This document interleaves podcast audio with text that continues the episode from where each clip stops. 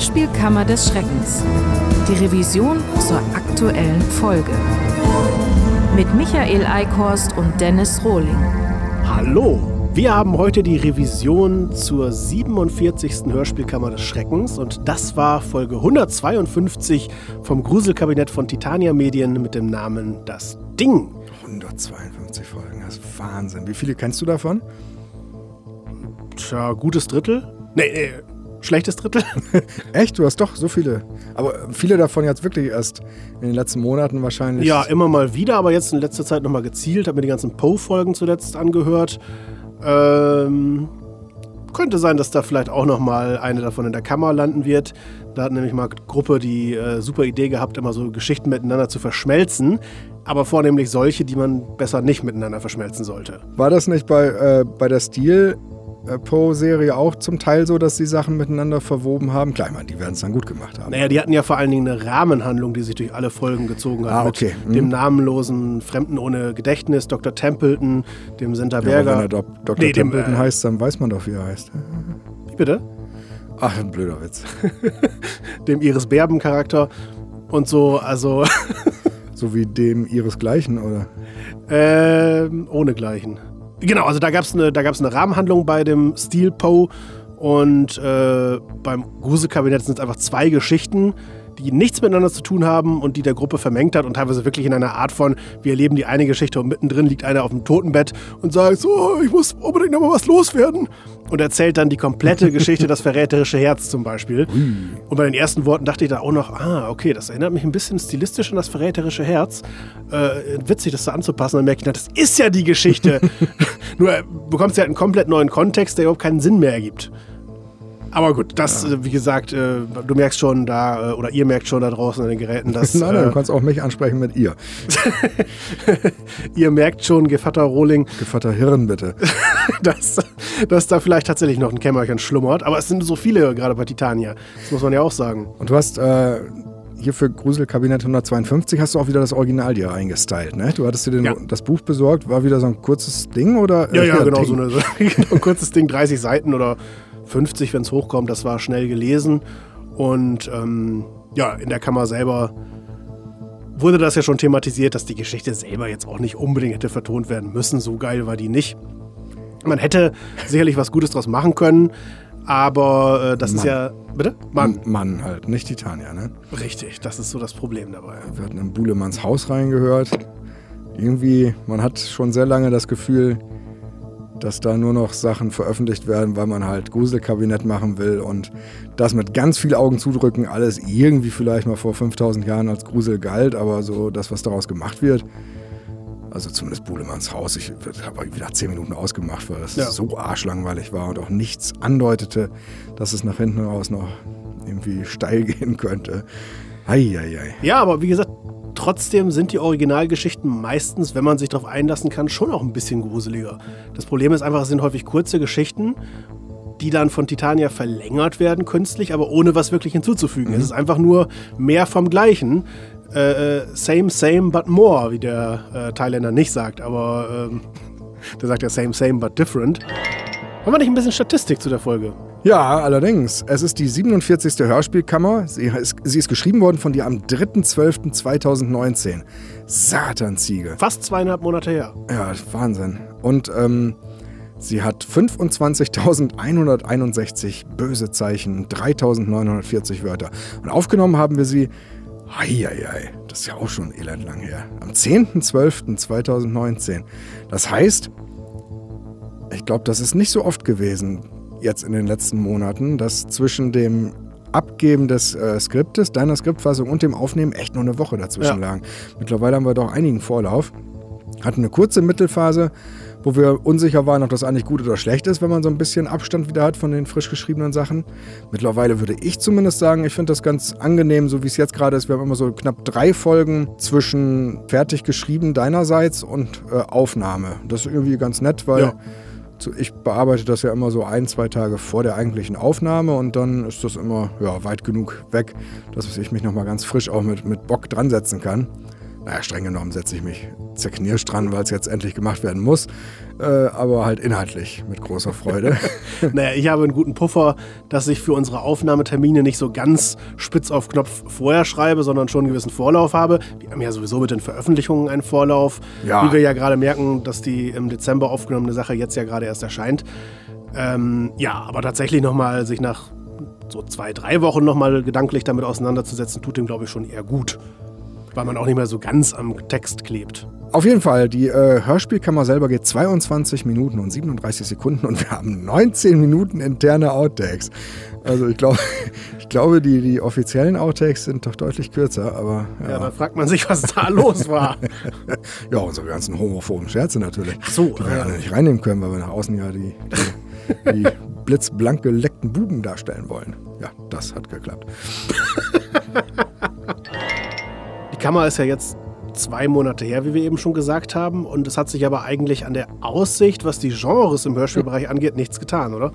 Weil ich glaube, so die Sachen, die jetzt für 2020 angekündigt sind oder schon erschienen sind, also, dass da jetzt wirklich neue Genres äh, bei wären, kann man ja nicht behaupten. Nee. Es sind ein paar Sachen jetzt dazu gekommen, aber das ist dann eigentlich wieder Grusel und Mystery etc. Aber die Kammer ist halt ja auch noch nicht erschienen jetzt. Ach so. Insofern, wahrscheinlich ja. braucht die ganze Branche nur diesen Freitag jetzt. Und dann wird es in Kürze bei Audible ganz viele neue, wie Pilze aus dem Boden schießende Genres geben. Du meinst wie die Pilze nach Tschernobyl? Ja, gut, wahrscheinlich. So deformiert und.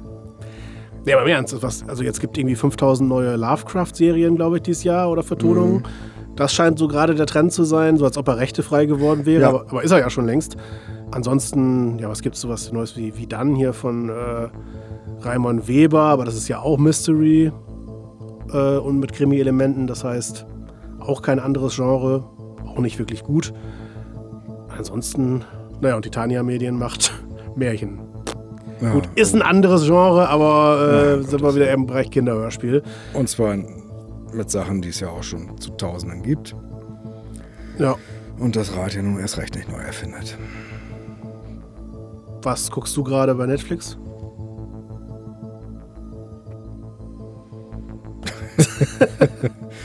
ja, eigentlich eher was Peinliches. ich gucke gerade, so wird es nicht heißen, aber die schönsten Wendepunkte des Zweiten Weltkriegs oder so. so eine, eine sehr äh, opulente Doku, in der mit, mit ganz vielen interviewten Zeitzeugen einfach so, so äh, wichtige Momente während des Zweiten Weltkriegs, allerdings fast nur aus, aus Sicht der Alliierten, äh, nochmal so nachgebildet werden. Gibt es im Hörspielbereich äh, was Vergleichbares? Na, hoffentlich nicht. Ja. Also nicht zu dem Scheiß, was ich jetzt gerade beantwortet habe. Aber was guckst du denn gerade auf Netflix? So hier David Lynch, der den Affen dem Affenzucker gibt? Das habe ich komischerweise nicht zu Ende geguckt, obwohl es nur 16 Minuten lang ist. ähm, ich wollte nur gerade noch sagen, äh, es gab mal von Europa so, äh, so Schallplatten, mit, die sich auf den Zweiten Weltkrieg bezogen. Die sind, glaube ich, auf dem Index gelandet. Echt? Ja, ja, so in der Frühphase. Also die haben ja damals auch ja, teilweise in braunen Fahrwässern äh, waren sie so. ja auch teilweise unterwegs, glaube ich. Oder na, ich glaube, es war nicht kriegsverherrlichend, aber es war halt auch nicht wirklich kritisch. Und es ist ja so, dass diese ganzen Sachen aus dem Zweiten Weltkrieg, ähm, die sprechen ja auch unterschiedliche Gruppen an und gerne auch die ewig Gestrigen. Das kannst du ja auch gar nicht verhindern. Also ich äh, war auch auf dem Bücherflohmarkt letztes Jahr äh, in Holland, in äh, Deventer. Da hatte ich mir ein Buch angeguckt über äh, Widerstandskämpfer. Und äh, dann kam aber auch der Besitzer des Standes und meinte, ja, äh, wenn du das interessant findest hier, ich habe ja auch noch dieses hier und das war dann irgendwie so eine, so eine Schrift aus den 40ern, äh, die also quasi die Politik der Nazis eher noch verteidigt hat oder sowas. Also, wo ich dann auch fragte, ja, das ist ja, ähm, aber eigentlich nicht, dass ich meinte, ich suche eher was Kritisches. Ja, ich finde immer es wichtig, dass man sich so ein äh, gesamten Bild verschafft, dass man so alle Seiten betrachtet. Aber ich weiß nicht, ob das beim Thema Nationalsozialismus jetzt wirklich nötig ist. nee, aber ich gucke zum Beispiel gerade The Spy. Äh, das ist eine Serie über äh, einen israelischen Spion, der in den 60er Jahren in Syrien eingeschleust wurde. Mit äh, Sacha Baron Cohen äh, in der Hauptrolle, den man als Borat und äh, Ali G und so kennt, aber in diesem Fall in einer ernsthaften Serie, mhm. was er auch sehr, sehr gut macht. Und ja, allein diese Stichworte israelischer Spion, Syrien, Politik, aber auch trotzdem spannend. Ich wüsste nichts, wo das im Hörspielbereich auch nur ansatzweise in so eine Richtung gehen würde. Und das, darauf wollte ich ja hinaus eigentlich. Zwei verschiedene Sachen, die wir gerade gucken. Beides gibt es nicht die Bohne äh, als Hörspiel. Ich glaube, das wird auch keiner hören. Das, was du jetzt gerade geschildert hast, wenn ich mir vorstelle, das wäre der Klappentext von einem Audible-Hörbuch, äh, Hörspiel, so einer Großproduktion, meinetwegen auch von Iva Lea Menger. Es wird doch keiner von denen hören, die man so in den Foren teilweise liest. Und vielleicht gäbe es so ein paar stille Leute, die man nie liest, die das dann gut fänden. Aber das wird wahrscheinlich von der Menge her nicht funktionieren. Ich glaube, das ist einfach das, das große Problem. Wenn, wenn gehört wird, dann muss es Holmes oder Grusel sein oder ja, Krimi. Ich meine, es wird da seinen Grund haben. Ich meine, worüber wird denn gesprochen in den Foren? Ich meine, du bist ja auch seit, seit dem Jahr 2000 mal mehr, mal weniger in den Foren lesend unterwegs. Und auch wenn man nicht alles sich komplett durchliest, aber man kriegt ja mit, was, was gerade so im Gespräch ist. Und ich glaube, es gab ja immer mal wieder Hörspiele, die ein bisschen mehr aus der Art schlugen, aber denen ist man ja wirklich als allererstes nie begegnet in den Foren, wenn Leute darüber sprechen wollten. Ja, letzten, letzten Endes spannend ist dann Holmes. Ja, entweder weil man ihn hört, weil man ihn nicht hört, weil es einem zu viel ist, weil man noch was Neues haben möchte, weil da gerade tolle Folgen auf Platte erschienen sind oder was weiß ich. Also, aber klar, die, alles, was ein bisschen außerhalb des Rahmens sich befindet, wird dann gar nicht erst thematisiert. wir haben in dieser Hörspielkammer noch die Erwähnung von tolles Zitat, lass uns mal an Bob weitergeben. Und wir haben dann aber den, den fiktiven Einspieler, wobei er ist ja gar nicht so fiktiv, äh, wo du dann als Mark sagst, oh, Herr Mackenzie, Sie zerstören ja meine ganzen Träume, weil der Mackenzie losflucht mit einem, dieser scheiß Bob. Das hat ja einen wahren Hintergrund. Ja, allerdings war ich nicht Mark, sondern äh, Lutz in der Szene. Aber das, oh. das ja, nur das nebenbei. Da muss ich drauf bestehen. Ich war Mark. Bitte? Ich war Marc, ja. Ja, äh, ja um, um, das aufzuklären, also es gibt ein Interview auf der Homepage von Titania Medien, was Marc Gruppe mit äh, Lutz Mackenzie geführt hat. Und da spricht er ihn auch darauf an, dass Herr Mackenzie ja mal in der Sesamstraße mitgesprochen hat. Und äh, für Mark Gruppe ist das wohl eine wunderbare Kindheitserinnerung. Äh, für Lutz Mackenzie nicht ganz so, weil der die Rolle damals gehasst hat. Er hat nämlich keines von den lustigen Viechern gesprochen, sondern, oder von den lustigen Puppen, sondern hat einen Menschen gesprochen. Und zwar äh, einen, den er wohl auch nicht mochte, der wohl so immer schmierig und schleimig war und gesungen hat. Der singen musste und dann sagt er irgendwie, der, der, der die äh, Stücke da transponiert hat, der hat wohl den Mackenzie auch nicht leiden können und die immer extra ein bisschen höher angelegt, sodass der Mackenzie sich auch abmühen musste. Ja, so war das bestimmt. ja, so hat er es erzählt. Ja, dass er das so erzählt, ja, ja klar. Und deswegen sagt er irgendwie, nein, dieser, dieser Bob, ich habe ihn gehasst, dieser scheiß Bob, dieses Arschloch. und für, für Mark Gruppe ist da eine halbe Welt zusammengebrochen. Eine ganze wahrscheinlich. ja. ja. Ja, genau, das war skurril. Aber es hat uns geprägt. Das war wirklich ja. vor ein paar Jahren, als wir das Interview hörten. Das sind so, so die Sachen, die, die so hängen geblieben sind. Dieser bis ins, ja, bis ins Mark erschütterte Mark, ja. dass das Bob von der Sesamstraße nicht für Lutz Mackenzie das Herzensprojekt gewesen ja. ist. Und ein Mackenzie, der aber halt wirklich so einen komplett echten Moment hat. Ich meine nicht, dass er sonst nicht echt wäre, aber natürlich bei Prominenten wie Lutz Mackenzie ja so, die ja auch häufig Interviews geben, dass sie natürlich eine bestimmte Art haben, Ähnliches zu sagen in neuen Worten oder in den immer gleichen Worten, wie Helmut Kraus es meisterhaft gekonnt hat. Ja. Äh, und hier merkt man, okay, das ist eine Stelle, die er normalerweise nicht hat. Da hat er wirklich eine unangenehme Erinnerung in dem Moment gehabt an äh, diesen scheiß Bob.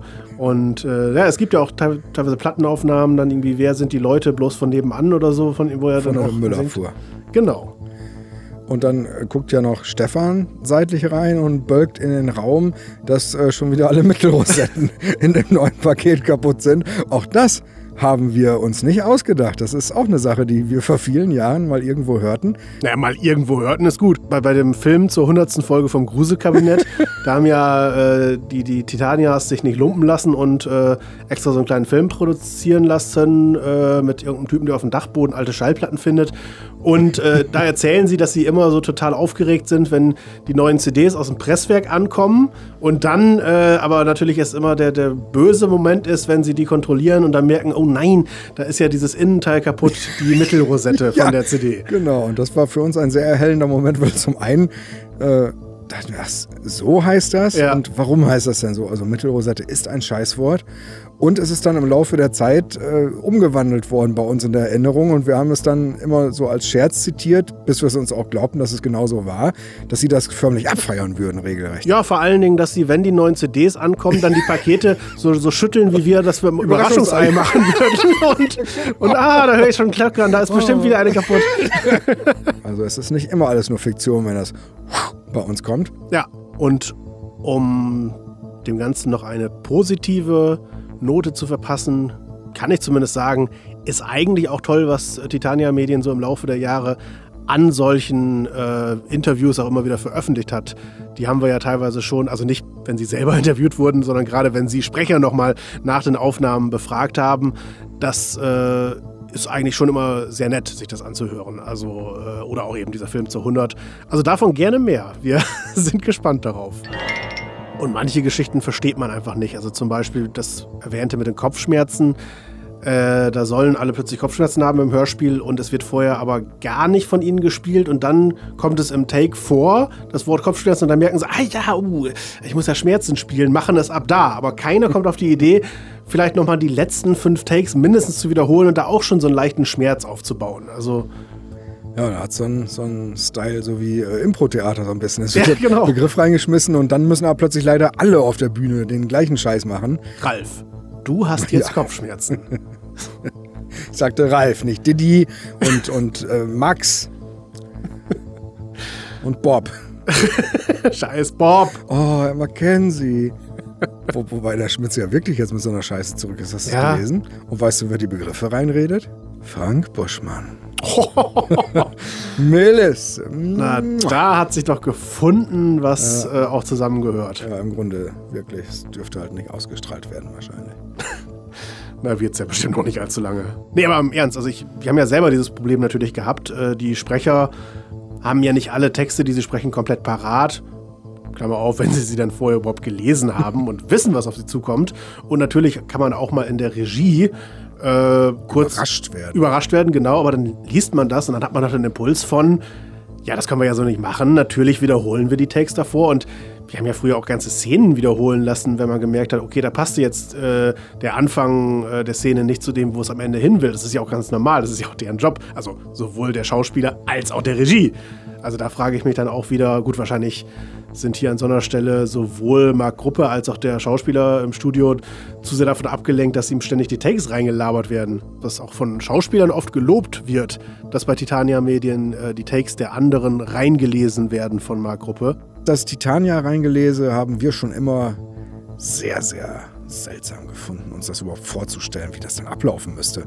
Wenn wir eine Rolle aufnehmen, und die nehmen ja auch äh, die meisten, glaube ich, oder fast alle separat auf, liest denn Mark Gruppe dann alle Rollen? Du hast eine Szene mit, mit sechs äh, Sprechern und Mark Gruppe ist dann in einer Stunde 55 Minuten lang am Sülzen und der Sprecher, der da gerade im Studio ist, der redet nur fünf Minuten, um Gottes Willen. Klar, sie nehmen dann den, den Ton des anderen ab, was ja gut ist, aber es ist ja gar nicht der Ton des anderen, das ist ja immer der Ton von Marc Gruppe. Und das wiederum muss ja nicht gut sein.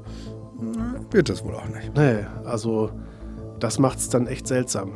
Und übrigens hätten wir in unseren Skripten, glaube ich, damals vor allen Dingen bei jedem Take notiert, in Klammern unter Schmerzen oder sowas. Oder Ja. Also ähm, sowas kann man ja vorher auch schon merken. Aber gut, ist ja auch immer die Frage, was einem wichtig ist. Ja, und was ist deine Antwort jetzt, wenn du über diese Titania-Produktion nachdenkst? Was war denen wichtig? Eine schöne Atmosphäre im Studio äh, und hinterher äh, nackt in den Itterbach zu springen, der da irgendwie, glaube ich, gegenüber vom Studio ist. Okay, gut, nicht schlecht. Ja, Ja, ansonsten. Das ist Recherche. hast du das gestern gesehen, als du da mal wieder rumgestalkt hast? nein, nein, das war schon letzte Woche. Ah, okay. Aber äh, ich, ich finde halt wirklich, ähm, das Ding ist ja dieser Gruppe auch auf den Fersen. Da gibt es ja sogar eine Parallele und gerade das vermittelt sich im Hörspiel halt viel zu wenig. Das, äh, denn, also im Grunde würde es ja davon leben und vor allen Dingen würde es halt davon leben, denke ich mir, wie die Gruppe darauf reagiert, wie die, äh, ja, oder auch, dass man sich reinversetzen kann in so ein, wie würde ich denn mich verhalten, wenn ich in der Wildnis wäre. Ich weiß, da ist irgend so ein, so ein überlegenes Wesen hinter uns her und, und wie kann man denn sich in Sicherheit bringen und sowas spielt hier halt kaum eine Rolle. Und es wäre ja äh, noch viel mehr das, was man von einem Gruselkabinett erwartet. Ja. Und nicht der, der ungelenke Versuch, da so eine schwülstige Love-Story noch irgendwie rauszuschälen, die, die äh, wahrscheinlich im Original, so wie ich das verstanden habe, ja auch nicht unbedingt entweder im Vordergrund ist oder so gar nicht drin ist, so halb, oder? Nö, es ist dann so, so parallel äh, werden diese Gedanken teilweise geschildert von dem Gendron, aber das spielt halt auch alles nicht die große Rolle und ja, das sind mal so zwei Sätze, aber das ist ja was anderes, als wenn man diese Szenen miterleben muss. Und, und im Buch, wenn es eins zu eins umgesetzt werden würde, wäre es ein Hörspiel von 20 Minuten länger. Ja. Wenn er da diese zwei Sätze machen würde, hätte man nach dem Hören ja gar nicht das Gefühl, da wäre so ein Love-Kram überhaupt drin gewesen. Es wäre dann untergegangen vom Maßstab her und so wird es halt aufgebläht, aber halt überproportional wahrscheinlich. Ne? Und, dann, Ja. und das andere, vor allen Dingen halt diese, diese Eifersuchtsnummer da und auch mit dem Journalisten. Das ist halt wirklich ja, viel zu viel im Hörspiel drin. Und das ging ja auch vielen Hörern auf die Nerven. Da, da gab es ja viele Rückmeldungen, was das anging. Ja, nach dem Anhören müssen wir uns jetzt auch leicht korrigieren. Wir haben ja am Anfang behauptet, die Kammer wäre so ungefähr 22 Minuten lang. Aber da hatten wir tatsächlich eine Fassung ohne Outtakes. Und die waren ja diesmal ziemlich lang. Und deswegen sind es insgesamt ja wohl eher so 32 Minuten. Ne? Ja. Es ist ja auch ein bisschen eine kleine Zeitreise. Jetzt auch zum Beispiel den Outtakes haben wir ja gerade gehört. Andeutungsweise, das war ja die Zeit, als wir die aufgenommen haben, als gerade diese Petition ins Leben gerufen Ja. wurde, dass äh, Mattel doch endlich mal diese verdammten Drecksfick Masters of the Universe Hörspiele rausrücken soll. Oder Ja. so ähnlich formuliert zumindest. ja, Äh, ja, was ist daraus eigentlich geworden? das wahrscheinlich nach 20 Stimmen war jetzt Schluss, ne? Ja, also kann mich nicht erinnern, dass das nochmal irgendwann thematisiert worden wäre. Entschuldigung. Warum bist du denn so müde? Es ging doch gerade um so ein spannendes ja, Hörspiel. Nee, ich weiß nicht. Das war, heute, hatten wir nur koffeinfreien Kaffee. Irgendwie rächt sich das doch. Oh mein Tja. Gott. Sonst mal den ganz harten, den milden von Melita haben. Der stylt halt immer so hoch. Und der entkoffinierte Kaffee in der Tasse, weißt du, was mit dem ist? Er ist gefroren und taucht nie wieder auf. Ne? Ja. ja, das bleibt hängen von diesem Hörspiel auf jeden Fall. Es ist vor allen Dingen natürlich auch so, dass man nicht das Gefühl hat, dass wirklich äh, die Geschichte irgendwie nochmal gewonnen hätte durch die Umsetzung. Es ist ja auch umgekehrt so, dass immer wieder, also alles, was dann verändert wird, äh, wirft ja auch noch Fragezeichen auf. Also eine Stelle wurde zum Beispiel gar nicht äh, in der Kammer thematisiert, deswegen spreche ich das jetzt an. Da ist es im Buch so, dass der äh, Journalist auf den äh, Wallace schießen will, aber das gar nicht klappt, weil das Pulver sich gar nicht entzünden lässt oder sowas. Ist ja alles äh, tiefgefroren da quasi. Das tiefgefrorene. Das tiefgefrorene. ja. Und das ist zum Beispiel im Hörspiel ja auch nicht so. Da schießt er ja dann tatsächlich. Und da könnte sich ja auch fragen, wie soll das eigentlich funktionieren? Die können nicht mal eine Pfeife anzünden, aber dieses Pulver da von der äh, Flinte dann schon. Das war mir jetzt auch zu kompliziert, da selber mich nochmal reinzudenken, deswegen habe ich es gar nicht thematisiert. Nur, es dürfte ja einem äh, Mark Gruppe, müsste es ja gar nicht zu kompliziert sein, da könnte ja genau solche Details, da könnte er ja punkten. Und da habe ich immer das Gefühl, dass gerade auf solche Details wenig Wert gelegt wird bei Titania Medien. Es gibt auch manchmal Dinge in den Originalhörspielen, die sind sehr schwer nur in, in pointierte Worte zu fassen, um sie in der Hörspielkammer so reinzunehmen, dass man zwar auf der einen Seite den Finger in die Wunde gelegt hat, aber auf der anderen Seite auch so seinen eigenen Humorfilm dort nicht ins Stocken gebracht hat. Ne? Ja. Das, ganz oft ist es wahrscheinlich super schwierig äh, oder beziehungsweise es wird oft eine Rolle spielen, was nimmst du rein, was nicht. Ist ja auch nicht lustig in dem Fall. Das ist ja, das ist ja Detailfickerei. Die kann zwar für sich genommen auch manchmal lustig sein, ähm, aber trotzdem kann es natürlich auch sehr schnell backmesserisch und, und erbsenzählerisch wirken, wenn man jetzt auf Details rumreitet. Und wie gesagt, da müssen sie schon in einem Kontext stehen, in dem das dann lustig ist. und einfach nur zu sagen, da hat er was falsch gemacht, das ist dann vielleicht ein bisschen wenig und muss ja auch gar nicht sein. Es gibt ja viel eindeutigeren Quatsch in dem Hörspiel. Der weiße Neger Wunderbar. Wenn man so einen Verhörer hat, ist es lustig. Wenn man einfach nur ein Wie? Ist ein, ich hab's nicht verstanden, halt nicht lustig. Und so ist in der Kammer auch. Ne? Muss schon, schon die eigene Pointe auch noch ein bisschen mit bedienen. Neben mir sitzt ein Schwein. Und, äh, das würde ich diesen Vergleich gerne weitergeben. Auch ein Interview von Titania Medien mit. Marianne Wischmann. Ah, okay. Und äh, da wurde sie begrüßt, einfach nur von einer Gruppe, neben mir sitzt ein Schwein. Und leider hat er vergessen, das dann aber nochmal aufzulösen. also man hat es dann aus dem Kontext irgendwann verstanden, okay, sie hat Miss Piggy gesprochen, aber so, ähm, ja, das hätte ein bisschen eher kommen können als so Vielleicht wusste er das nicht. Und es war doch die Privatbeleidigung. Ich habe einiges gehört in letzter Zeit. Äh, Sherlock Holmes Meierling. Äh, gut recherchiert. Äh, da merkt man, dass da eine viel Freude drin war, sowas, was das Wiener Leben des 19. Jahrhunderts angeht, Wagner-Opern, Sachertorte fressen beim Demel und so weiter. Also das äh, ist sicherlich gut gelungen. Vermutlich auch äh, gut, wenn auch nicht besonders spannend, was diese ganze Affäre Meierling angeht, äh, um den Kronprinzen Rudolf. Als Sherlock Holmes-Fall natürlich indiskutabel, weil den hätte man einfach weglassen können und äh, dann hätte man vielleicht sogar jemanden mitlaufen lassen können, bei dem man sich nicht die ganze Zeit fragt, spricht er jetzt eigentlich Englisch mit denen oder Deutsch? Sind Holmes und Watson beide perfekte äh, Deutschsprecher oder sprechen die anderen halt Englisch? Also es ist ja auch so, so, eine, so ein gewisses Logikloch so von Anfang an. Und das heißt, sie sind genau da reingestiegen, wo Zockerzossen und Zinnober uns damals mit dieser Frage zurückgelassen hat. Richtig. Vielleicht ist es einfach so der Spagat zwischen Leidenschaft und kommerziellen Gedanken. Er will eigentlich was über Meierling machen, hat aber diese relativ erfolgreiche Sherlock Holmes Serie oder keine Ahnung, ob sie erfolgreich ist, aber ich unterstelle es jetzt einfach mal. Kann man ja auch schlimmere Sachen Leuten unterstellen. und äh, deswegen wird es verbunden und nicht, weil das inhaltlich jetzt Sinn ergeben würde, so nehme ich es an. Naja, und dann bleibt einem natürlich auch nicht Feline Peters Arnolds als äh, lustige Cousine von Mrs. Hudson erspart. Äh, grauenhaft. Nicht sie, aber ihre Rolle. Naja. Nicht, dass hier ein falscher Eindruck entsteht. Also sind doch noch nicht alle Brücken. Wie lange dauert es da denn noch? Bis zum nächsten Hörspiel mit ihr wahrscheinlich. Alles klar. Habt ihr einen Kopfhörer? Sprichst du mir ja nichts an? Für ich Scheiße. Und das sagten unsere Zuhörer. Bei Facebook empfiehlt Stefanie Kloß unsere Hörspielkammer des Schreckens nicht. Sie schreibt stattdessen arrogante, homophobe und pietätlose Kommentare haben sich mehrmals über verstorbene Leute lustig gemacht und kennen sowas wie eine Gürtellinie nicht. Wahrscheinlich wissen die auf meinen Kommentaren nichts Besseres als mein Profilbild als Kontra. Solche Leute gehören gesperrt. Und vor allem der Herr Rohling muss nichts über schlechte Sprecher sagen. Als Max in Lady Bedford hat er eine mehr als schlechte und unprofessionelle Leistung gebracht. Da muss man sich nicht aufspielen wie Lord MacDoof und denken, man wäre hervorragend. Furchtbare Menschen, die total verletzend sind. Und vor allem den Kommentar nach Helmut Kraus Tod will ich nicht wiederholen. Unfassbar! Ich finde es zum Beispiel mehr als fragwürdig, Helmut Kraus als unanierenden Menschen darzustellen. Vor allem da Sie, Herr Rohling, auch noch mit ihm gearbeitet haben.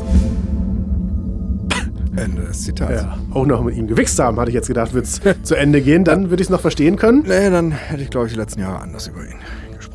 Wenn ihr Schwerter gekreuzt hättet. Ja, die Peitschen. die darf man nicht kreuzen. Das weiß man doch. ja, Wankman. ja, guck mal. Ja. Schließen sich. Wir können nämlich auch sehr lustig sein ja. und nicht nur arrogant, homophob ja, und genau. pietätlos. Ich habe die ganze Zeit überlegt, was meint sie denn jeweils damit? Also ich, ich fände das hochspannend äh, das zu, zu, zugeordnet zu kriegen, hatte sie dann gefragt, äh, was genau sie jeweils meint. Also arrogant kann ich mir nun denken, ja. das, je nach Geschmacksempfinden, alles. Aber homophob, wo denn homophob? Und pietätlos? Was meint sie denn?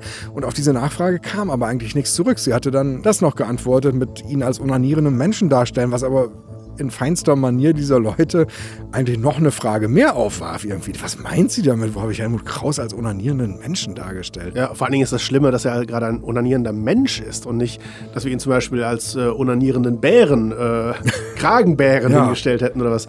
Das erinnert so ein bisschen an diese, ich weiß gar nicht mehr, wer das gesagt hatte. War das Reich Ranitzky oder so auf die Frage, äh, als der Untergang gedreht würde, ob es denn okay wäre, dass da Hitler als Mensch dargestellt würde in dem Film. Und er meinte ja, als, als was denn sonst, als äh, Nashorn oder so. Ähm, also sinngemäß. Ich weiß das Zitat nicht mehr ganz genau. Ja, natürlich, äh, das kann ja wohl nicht so schlimm sein. Und wo haben wir das gemacht? Also wenn überhaupt, es gab einmal ein, ein Fresseschau-Quickie, der Fisch- und Tomatensoße hieß, ein Zitat von Helmut Kraus. Wobei ich nicht mal sicher bin, ob das davor kam, aber du meintest, da, da würde erwähnt werden, dass er so ungern äh, DVD-Player umtauscht, weil er mal einen hatte, wo irgendwie ein Porno drin war und deswegen hat er den nicht umgetauscht.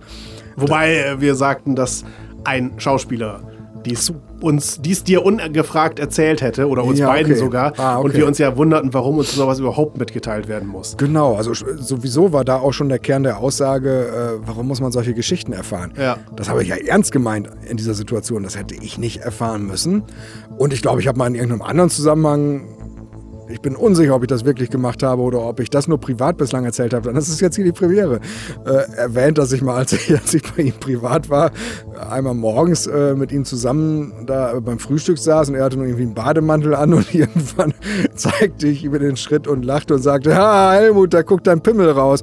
Und er daraufhin sagte, äh, stell dich doch nicht so an und dann irgendwie so mehr halbherzig als, als bemüht dann da einfach so seine, seine Schärpe des Bademantels drüber streichte. Wobei auch das wieder eine Geschichte ist. Natürlich könnte jetzt Stefanie Kloß sagen, er will ich gar nicht wissen von Helmut Krausen und da möchte ich mich gerne dranhängen. Ich hätte das auch gerne ja. nicht gewusst von Helmut Kraus und auch hier das Erzählen dieser Geschichte. Ich offenbare damit nicht, dass er 13 mit Inzest gezeugte Töchter in seinem Keller gefangen gehalten hat. Das heißt, ich plaudere hier nicht die Bestien Menschengestalt plötzlich aus. Wo ist das Problem? Um Gottes ja, ja. Willen.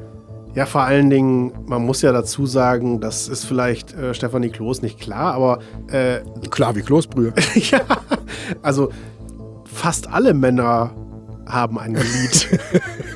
und, und die meisten äh, nutzen es auch im, äh, wie sagt es, im Einhandbetrieb. Also, ähm, ja, also, das, was, wo, wo ist da jetzt das Herabwürdigende? Wenn wir das überhaupt so behauptet hätten. Also das ist mir dann. Es ist eine Kette des Nachvollziehens, die sehr anstrengend ist, ne? wenn man ja. schon nicht weiß, worum es genau geht und dann aber schon so halb irgendwie versucht, eine Erklärung ja. zu finden.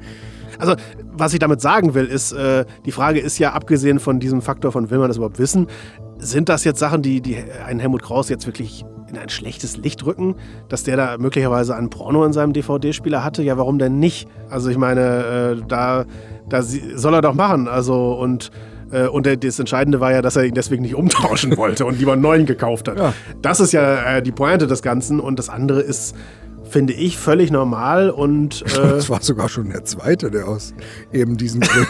das könnte sogar sein, ja. Sorry, Stefanie. Ja, richtig. Also aber ich kenne nicht den genauen Inhalt. Ich habe ihn nicht zusammen mit ihm geguckt und ich habe ihn auch ansonsten bei entsprechenden Tätigkeiten nicht begleitet oder beobachtet. Also wir haben, als ich damals da war, wir haben dann äh, nachts Fernsehen geguckt und. Da bin ich jetzt auch ein bisschen besorgt, was jetzt kommt. Nee, nichts Schlimmes. Nee, nee. Und dann kam, kam Werbes Werbepause, nachts hinterher diese ganzen Fickel-Hotlines und da haben wir uns zumindest wirklich gut drüber amüsiert, über den ganzen Scheiß, der da lief und also das habe ich noch gut im Ohr. Ja, ich glaube, er war einfach vor allen Dingen jemand, der gut über sich selbst auch lachen konnte, ja. der äh, eine relativ geringe Schamgrenze hatte, im besten Sinne, glaube ich. Also das heißt... In diesen Bereichen, glaube ich, sogar ja. ein recht natürliches Vorbild für uns, also mindestens genau. für mich gewesen. Ja, ja, vor, vor, nichts fies war, wie man so sagen ja. würde. Und das äh, sind doch eher positive Dinge, also da... Ja, sehe ich das Problem nicht. Also da ist, glaube ich, nichts, was man da jetzt äh, irgendwie unsererseits erzählen würde, bei dem er jetzt sagen würde, oh, das wollte ich aber nie, dass das über mich rauskommt. Ansonsten berührt das natürlich so generelle Fragen. Klar, wir haben mit ihm gearbeitet, darf man dann überhaupt irgendwas über die Leute sagen? Äh, und auch mit dieser Frage mit verstorbene Leute, darf man sich über die irgendwie lustig machen oder äußern. Das ist ja wahrscheinlich mit pietätlos auch gemeint. Für mich wäre es pietätlos, wenn ich sturzbesoffen auf der Beerdigung von Helmut Kraus auftauche und alle äh, dort anwesenden Gäste anpupe und sage, was macht ihr denn hier? Warum trauert ihr um den? Der hatte doch Pornos im DVD-Player, um mal diese Geschichte rund zu machen. Das wäre dann pietätlos, weil da Leute sind, die gerade trauern. Und ich weiß auch gar nicht, ob es. Also ich finde auch dieses Argument mit den verstorbenen Leuten, ich kann das irgendwie nicht nachvollziehen. Also ich finde, oder ich stelle mir die Frage, ist es denn wirklich besser, sich über Leute lustig zu machen, die noch leben? Oder die zu kritisieren? Ich meine, ähm, also ich verstehe natürlich den Punkt, dass man über tote Leute nichts Unwahres sagen soll oder, oder nicht schlecht sprechen. Nicht schlecht sprechen, weil sie sich nicht wehren können.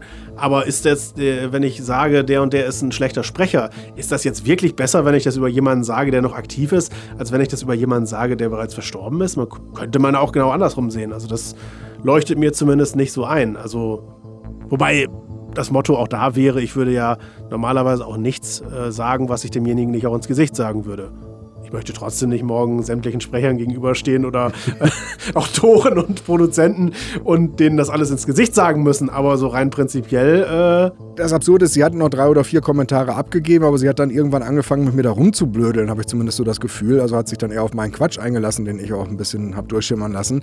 Äh, sie ist uns leider bis gerade eben immer noch die äh, Antworten auf meine ernst gemeinten Fragen schuldig geblieben. Das ist so ein bisschen schade, weil letzten Endes ist es sagen, was ihr Problem ist. Und wenn sie das nicht ausführen kann, dann hingegen, und da werden jetzt einige wieder sagen, er kann keine Kritik ab, aber da würde ich dann sagen, wenn man nicht ausführen kann, was einen wirklich stört, sondern das nur so generell in so einem Satz da mit arrogant, homophob und pietätlos. Da muss man die Kritik meines Erachtens gar nicht ablassen, weil wenn man sie nicht unterfüttern kann, ja, dann. Dann ist es hohles Gelaber letzten Endes. Und das ist dann halt nicht ein, ich lasse die Kritik nicht an mich ran, sondern es ist im wahrsten Wortsinn ein, ich verstehe die Kritik nicht. Ich äh, möchte sie sehr gerne nachvollziehen.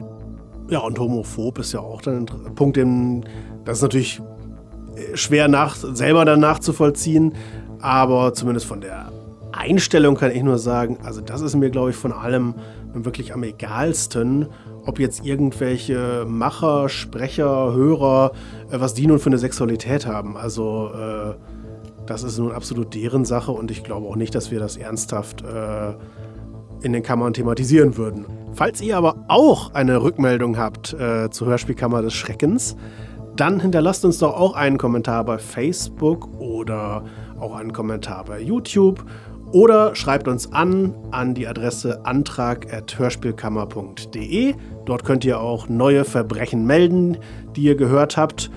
Und, ähm, ja, was sagt man noch? Lasst uns einen Daumen da, wenn ihr bei Facebook seid. Abonniert äh, unseren Kanal, aktiviert die Glocke.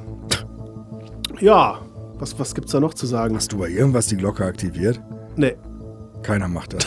nee. Ich glaube, keiner macht das. Die Glocke ist das ist, ist von Schiller einfach so. Festgemauert ja. in der Erde wird die Glocke nie aktiviert. Ist nicht ganz vom Versmaß rund, aber das Herr, Herr es ist Leech. ja, was ja. kommt nächste Woche?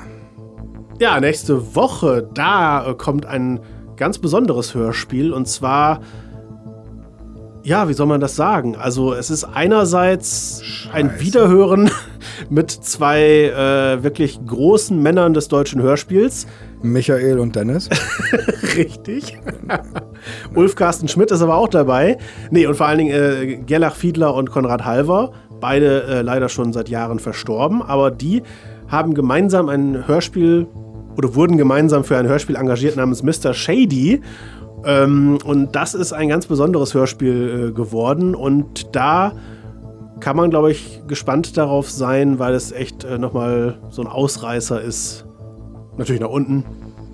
Und äh, das Lebenswerk zweier verdienter Hörspiellegenden noch einmal mit Füßen tritt. Ja, echt Wahnsinn. Mit einem wunderbaren Gastauftritt. Mickey Beisenherz höchstpersönlich hat uns eine kleine Einlage seines göttlichen Gerlach-Fiedler Soundalikes eingesprochen, wo wir uns natürlich sehr geehrt fühlen. Und das alles hört ihr dann in einer Woche bei der 48. Hörspielkammer des Schreckens. Wir gehen hart auf die 50 zu. Also, ich freue mich drauf. Ihr auch?